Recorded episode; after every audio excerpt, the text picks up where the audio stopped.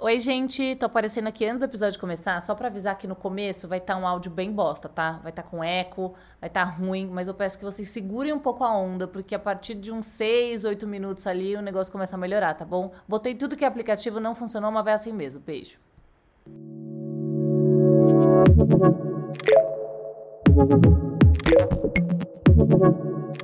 Muito bem, meus queridos, bem-vindos a mais um episódio do nosso podcast. E sim, está um puta de um eco, mas eu não tenho o que fazer, tá? Não tenho o que fazer, é isso que a gente tem. É uma entidade, é um amigo, é um conforto. Vocês se sentem como se estivessem na privada comigo, mas é o que temos para hoje. Eu espero que vocês entendam, né? Que tenham paciência comigo aqui. Inclusive, isso aconteceu hoje. Fui atender uma ligação de uma pessoa que não tem intimidade. E a pessoa falou assim: Ah, tá bom, você quer me ligar depois? Você tá ocupado? Você tá no banheiro? Meu filho me respeita. Eu tava. Mentira, não tava. Eu tava aqui. Só que tem eco. Eu não tenho móvel. Eu não tenho móvel no meu escritório. Dá para fazer uma gincana, se você quiser. Eu vou baixar um negócio que falaram que melhora o áudio. Se não melhorar, foda-se, tá? É o que temos. E aí, gente, a gente vai para o outro, a gente vai para o tema central desse episódio. Que, aliás, se você que viu o tema do episódio falou, ah, mas a gente tinha combinado que ia ser codependência e não é esse o título.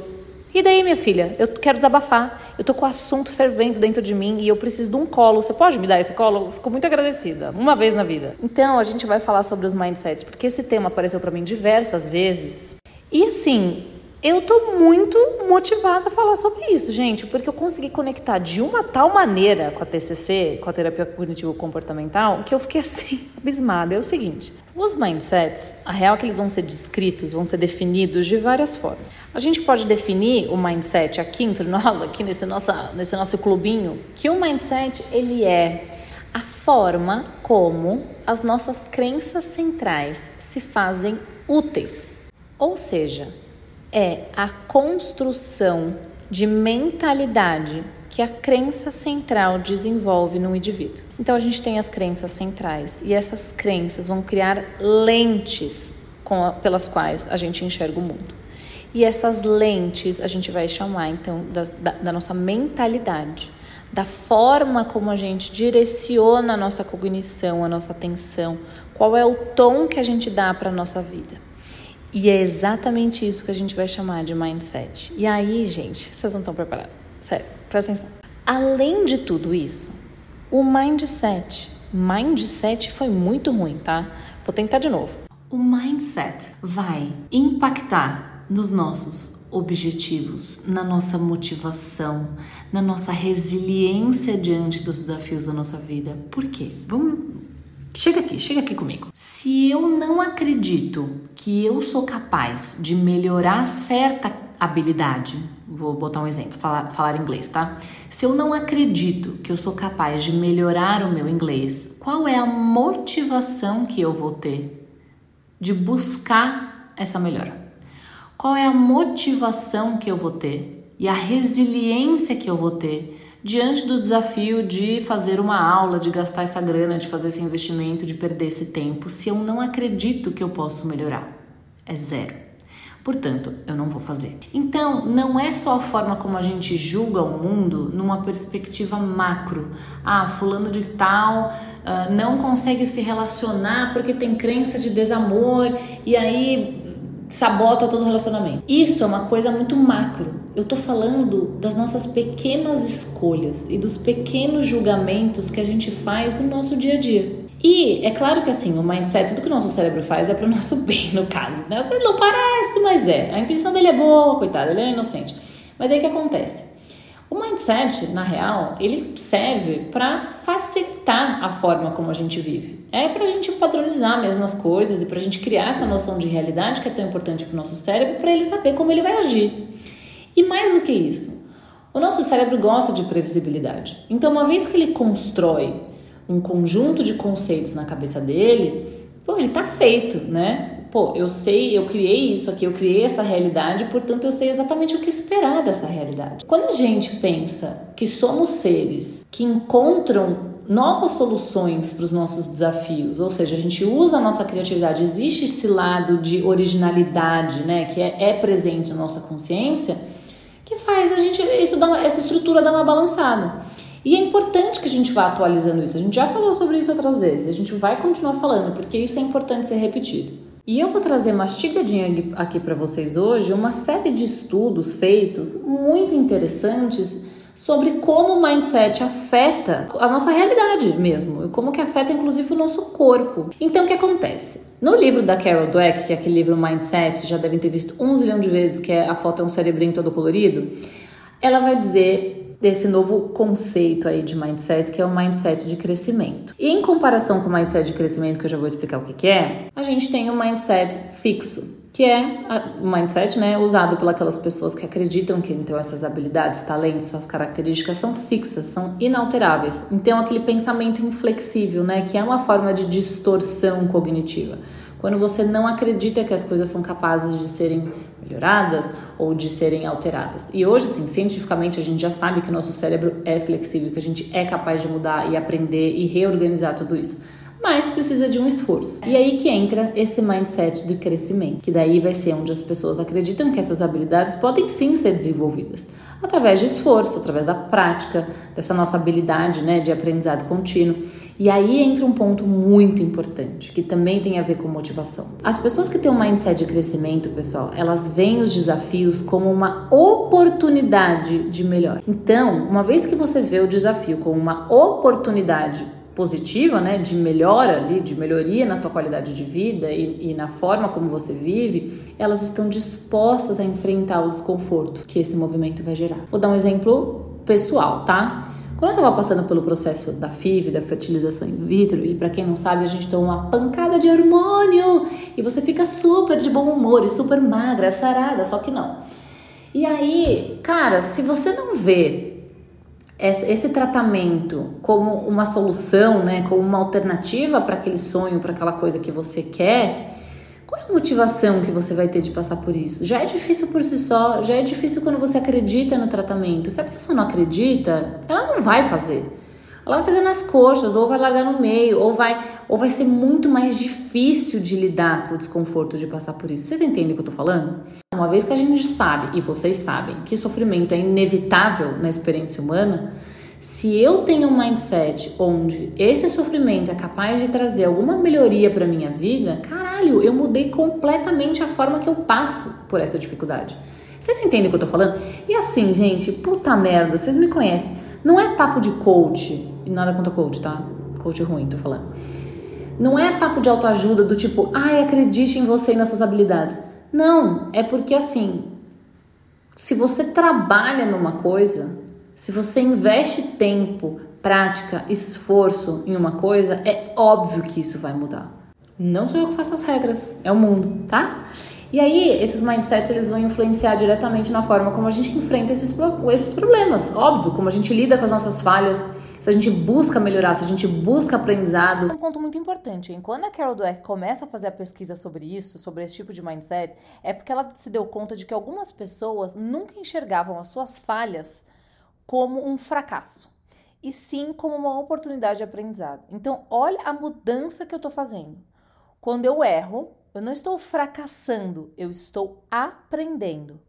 Agora vocês usem isso nesse efeito borboleta, essa coisa do efeito dominó na vida, o quanto isso impacta na história que a gente conta e nas escolhas que a gente faz e nas motivações que a gente tem. Gente, parece papo de doido, parece que é uma coisa muito beabá, parece que é uma coisa muito básica, mas o básico é o mais difícil de fazer. A gente acha que as coisas são tão pequenas, são tão bobas, mas que quando a gente de fato coloca isso em prática, a gente vê o resultado que isso tem acumulado. E você tomou um sustinho que meu áudio ficou bom de repente, hein? Ficou bom de repente porque eu tô me fudendo aqui gravando tudo de novo, tá? Então você valoriza essa merda. Obrigada. Entrar então agora na, no trabalho de uma cientista, de uma pesquisadora social, de uma psicóloga que se chama Alia Crum. Vocês podem procurar lá depois, uma professora de Stanford. Ela tem um laboratório, ela é foda, meu mindset agora que eu quero ser ela. E ela é muito interessada nessa questão de como a mente influencia no corpo. E não no sentido, nossa, o sagrado, feminino. Tô falando disso não, tô falando de ciência mesmo. Como que, através das nossas crenças e esses mindsets né, que a gente vai construindo, como que isso é capaz de gerar alguma mudança fisiológica, tá? Que consiga ser medida, obviamente. E aí, o que, que ela vai usar? Ela vai usar muito a noção do placebo e do nocebo. E o que, que é o placebo? Começando por ele.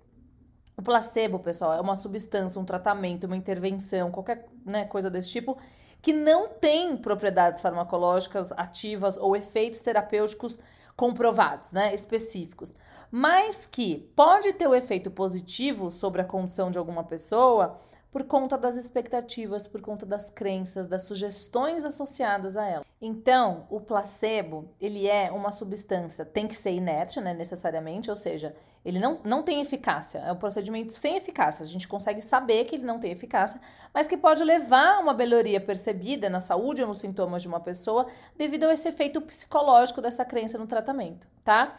Então, esse é, é o placebo. E é muito interessante é, pensar sobre isso porque o placebo, ele é uma, um dos contextos mais estudados, muito mais estudados do que muitos medicamentos. Por quê? Quando a gente vai testar se o medicamento funciona ou não, a gente compara ele com os efeitos do placebo. Então ele precisa ter uma eficácia maior do que o placebo, ou seja, maior do que o efeito psicológico de um tratamento. Olha que legal isso. E se placebo é essa percepção de melhoria de um sintoma ou até mesmo da doença por essa questão da crença, o nocebo, esse nome maravilhoso, só poderia ser o contrário, né? Então, o nocebo é exatamente o oposto do placebo. Vai, vai envolver ali a piora dos sintomas ou até mesmo da doença devido às crenças e expectativas negativas que a pessoa tem sobre isso. Um exemplo clássico, tá? Você já leu uma bula de um remédio, você viu ali reações adversas, minha filha, você vai sentir tudo aquilo, né? Muita gente é muito sensível a isso. Vou dar um exemplo meu aqui que eu tô me expondo na rede. Ano passado tive um burnout. Por que, que eu tive um burnout? Porque não estava dormindo. Por que, que não estava dormindo? Porque meu filho mais novo não dorme. Basicamente era isso. E o que aconteceu? Eu tava lidando com isso, né? Tava lidando, tava ali, vivendo minha vida. Eu inventei de comprar esses relógios que mostram ali em detalhe a qualidade do teu sono e nananã. E comecei a entrar nessa pira. Todo dia eu acordava e olhar lá a qualidade do meu sono. Obviamente, meu sono estava horroroso. Eu dormia em média 4, 5 horas e acordava oito vezes nessas horas. E aí, eu, isso começou a me deixar meio surtada. Eu comecei a ficar muito pior. Os sintomas desse dormir mal estavam sendo muito mais intensos depois que eu comecei a ver isso tudo. E aí, né, deu no que deu. Por que, que tudo isso é importante? Por que, que essas noções de placebo e nocebo são relevantes para gente? Porque foi através desse conceito todo que a Alia Crum montou dois experimentos muito legais. Então, o primeiro era o seguinte: chamava o experimento do milkshake. Eles pegaram um grupo de pessoas e falaram o seguinte: olha, a gente está fazendo aqui um, uns novos sabores né, de milkshakes para a gente servir para pessoas que estão hospitalizadas. Então, vocês poderiam testar esse milkshake para a gente, falar a opinião de vocês. A gente só vai fazer um examezinho de sangue depois que vocês tomarem, para a gente ver se não gera nada, né? Pensando nesses, nesses clientes aí que são mais sensíveis. A galera topou, beleza. Então, no primeiro dia, eles foram lá, deram um milkshake para essa galera e falaram: ó, esse milkshake tem mil calorias, é super gorduroso, é cheio de açúcar e beleza, tomem aí, depois vocês contam pra gente o que, que vocês acharam. A galera tomou o milkshake, eles fizeram o exame, passou uma semana, chamaram essa galera de novo e falou: Ó, o seguinte, hoje vocês vão experimentar a versão light, a versão fitness do milkshake que vocês tomaram semana passada. Então ele é zero açúcar, ele é low carb, ele é low fat, ele é tudo low e ele tem 300 calorias. A real é que eles estavam dando um milkshake médio, né? Sei lá, com as suas 500 calorias e médio em açúcar e médio em, em gordura. Mas o resultado desses testes que eles fizeram depois, que as pessoas tomaram os milkshakes com informações diferentes, vieram completamente diferentes. E toda vez que eles fazem esse tipo de experimento, eles precisam ter uma métrica que eles vão analisar, né, para verificar se isso tá melhor ou se tá pior ou se mudou alguma coisa. Nesse caso, eles pegaram uma, uma substância, um hormônio no caso, que chama grelina. Esse hormônio, ele é um polipeptídeo. Esses nomes maravilhosos que vocês não precisam decorar, mas eu gosto de contar para vocês, para vocês terem noção e também não ficar boiando no assunto que eu tô falando. Então, ela é conhecida como hormônio da fome. Por quê? Quando ela tá alta ali no nosso corpo, é porque a gente precisa ir buscar comida, né? Então ela vai desempenhar um papel muito importante no nosso metabolismo energético, vai participar em um monte de processos de regulação, glicose, GH, todas essas porra toda. Então o que acontece? Quando o pessoal falou assim, ó, oh, vocês tomaram um milkshake cheio de gordura, cheio de caloria, nananã, o que aconteceu com grelina? Desapareceu, não precisa ter hormônio de fome, tá tudo resolvido, tá ótimo. Só que acontece, quando eles tomaram o mesmo milkshake, só que falando que era a versão fitness, versão light, a grelina, minha filha, bombou. Do tipo assim, a gente já tá com fome, porque você comeu um milkshakezinho nada a ver ali, que não sustentou nada, então bora comer mais. Gente, vocês têm noção disso que eu tô falando pra vocês? Isso sem falar na questão subjetiva do sabor, que a galera tava achando que o milkshake lá, o fast milkshake, fast food, era muito mais saboroso do que o outro que era fitness e era o mesmo milkshake, meu povo. É muito doido. É pra se ficar bestificado. Vocês não ficam bestificados? Aí, como a Alien Crumb é deusa, tesuda, maravilhosa, ela falou: não quero parar por aqui, não. Eu quero fazer outro experimento agora focado no fitness. Tá? Aesthetic. E aí ela fez o quê? Pegou um grupo de pessoas que ela imaginava que tinha uma rotina muito intensa energeticamente. Então, pessoas que faziam muita atividade física sem perceber. E ela chegou nas camareiras de hotéis, nas moças que arrumam os quartos dos hotéis, que passam o dia inteiro levantando coisa, limpando coisa, agachando, puxando coisa. E aí virou para elas e falou assim: "E aí, vocês sentem que vocês fazem muita atividade física?" E aí nas que falavam: "Ah, eu sinto sim", ela descartou e pegou as que falavam: "Não, acho que não, não devo gastar muita caloria não". E aí pegou para essas mulheres e colocou um dispositivo desses que medem, né, o gasto energético, a variação dos batimentos cardíacos, o quanto de fato você fez de esforço naquele dia. E aí apresentou para essas mulheres, gente, a quantidade de calorias que elas gastavam, quantidade de andar que elas subiu e desciam o dia inteiro, a quantidade de coisa que elas empurraram, a quantidade de... mostraram tudo para elas e falaram assim, gente, isso aqui é um treinamento de um atleta, vocês não estão entendendo, vocês estão muito bem, vocês estão muito maravilhosos. Aí voltaram lá depois de seis meses para essa mesma galera. Vocês sabem o que tinha acontecido com ela? Vocês estão suspeitando já que aconteceu com essas mulheres? Elas estavam aesthetic, tá? Elas estavam, tinham emagrecido, elas estavam se sentindo melhor, elas estavam dormindo melhor, elas estavam se sentindo mais dispostas para a vida, elas estavam com mais libido. E tirou sanguinho, porque a Alia Crum gosta dessas coisas, colesterol, tudo maravilhoso.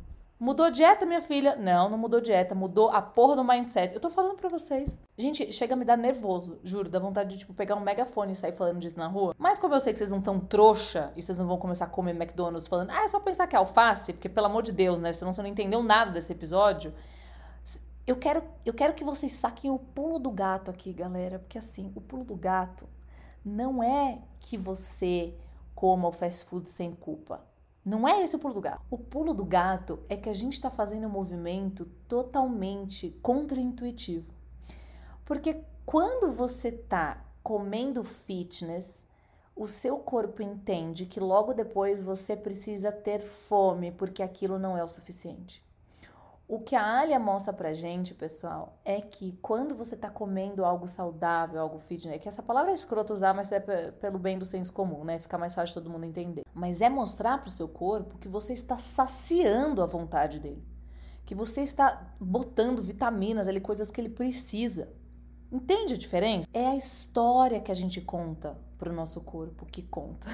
Usei uma. Nossa, que bosta que ficou. Mas o que eu ia falar é o seguinte: há muito tempo a gente achava que o, o, processo da dopamina no nosso corpo, né? Já estão cansados de saber que é dopamina, não preciso ficar explicando aqui. Ele acontecia de uma forma no inconsciente, a gente não tinha contato com o funcionamento disso. Mas eu já expliquei para vocês aqui também que a gente consegue atrelar significado, a gente consegue depositar significado nas coisas e, portanto, alterar em que momento a gente recebe dopamina. E isso é o processo de atrelar significado. Vocês entendem o que eu tô falando? Que é um processo muito racional de você induzir o seu raciocínio para isso. Gente, parece que eu tô falando uma asneira. Vocês estão com essa sensação ou não? Pelo amor de Deus. É básico. É básico. É esse, esse que é o grande, a grande dificuldade, porque entender que é básico. Esse mindset, ele mostra pra gente a importância da gente impor nossos limites. De eu ensinar para o meu corpo o que, que é suficiente e eu tô falando isso tanto de exercício físico, de falar, puta, a gente fez um bom treino hoje, 30 minutos tá bom, eu não preciso ficar duas horas, né, fazendo ali a atividade, porque eu tô concentrado e eu tô desenvolvendo isso que eu preciso desenvolver, isso é suficiente. Da mesma forma que a alimentação, e, e assim, eu tô usando esses exemplos de alimentação e fitness, porque é os exemplos que a Alia trouxe. Mas isso é com tudo na nossa vida, pessoal a gente consegue aplicar esse mindset de crescimento e atrelar significado em qualquer coisa. Se a partir do momento que você tem uma informação, você não tem uma providência para essa informação, você vai fazer o que com ela, velho? De que que ela serve? Ela serve para te dar ansiedade? Ela serve para te tirar o sono na noite? Entende que a gente é mais racional do que isso? Ilustra perfeitamente quando a gente fala de, dessa abordagem mais positiva da vida. Não é pra gente ignorar os nossos problemas e achar que tá tudo maravilhoso o tempo todo, não é isso. Mas enquanto somos seres humanos e, portanto, o sofrimento é inevitável, que cada dificuldade sirva para que a gente saia melhor do que a gente entrou nesse sofrimento. E existe uma diferença de motivação para lidar com o desconforto quando a gente enxerga dessa forma. A gente determinar para nossa mente que é importante para nós e que isso vai nos fazer melhor, a gente arranja qualquer como. Nós somos capazes de criar a motivação. A gente não encontra a motivação, a gente cria a motivação. E isso é muito foda. Quanto mais você se prende à tua resposta emocional das coisas que estão acontecendo ao teu redor e com você, mais fixo fica esse mindset. Porque a quantidade de respostas emocionais que você pode ter a partir de uma crença, né, a partir de um mindset, é limitado. Uma vez que você põe esse mindset de crescimento e você olha o por que, que eu errei? Por que, que isso aconteceu? Aonde eu posso mudar? O que poderia ter corrido diferente que está sob o meu controle? Isso muda tudo. Tira o foco da tua resposta emocional. Ah, como eu tô me sentindo é importante? É importante, mas não é a solução. É importante para te direcionar para onde está a solução. Entende a diferença? Tem uma frase da Glennon Doyle que eu amo de paixão, que é a seguinte: Você pode fazer coisas difíceis. E eu acho que a gente se fala pouco isso. Porque os desafios eles vão aparecer, a gente vai tomar no cu um milhão de vezes, a gente vai ralar o bumbum na ostra, a gente vai ficar jogado na BR, a gente vai. Todo mundo vai ter um momento merda na vida. Mas se você sabe que você tem as ferramentas e a capacidade para sair desse lugar melhor, você muda a sua vida inteira. E eu espero que vocês façam isso a partir de agora. Falei pra um cacete, né? Até nem tô mais no escritório, já tô no carro. Vocês perceberam? Então tá, vai mandar um oi lá pra mim no Instagram. Gente, vocês não sabem, eu preciso muito da ajuda de vocês. Mandem a titia pros amiguinhos, porque assim, eu tô cheia de ideias. Só que tem várias coisas que desbloqueiam lá no Instagram, dependendo da, do engajamento que você tem. Então, assim, esses canais aí que tem, queria muito fazer pra gente vários. A gente pode fazer um de sexo, a gente pode fazer um de livro, a gente pode fazer um só de relacionamento, a gente pode fazer de várias coisas. Então, eu preciso chegar lá, preciso vencer na vida, tá? E esse é meu mindset de crescimento hoje, que vocês vão resolver todos os meus problemas. Tchau!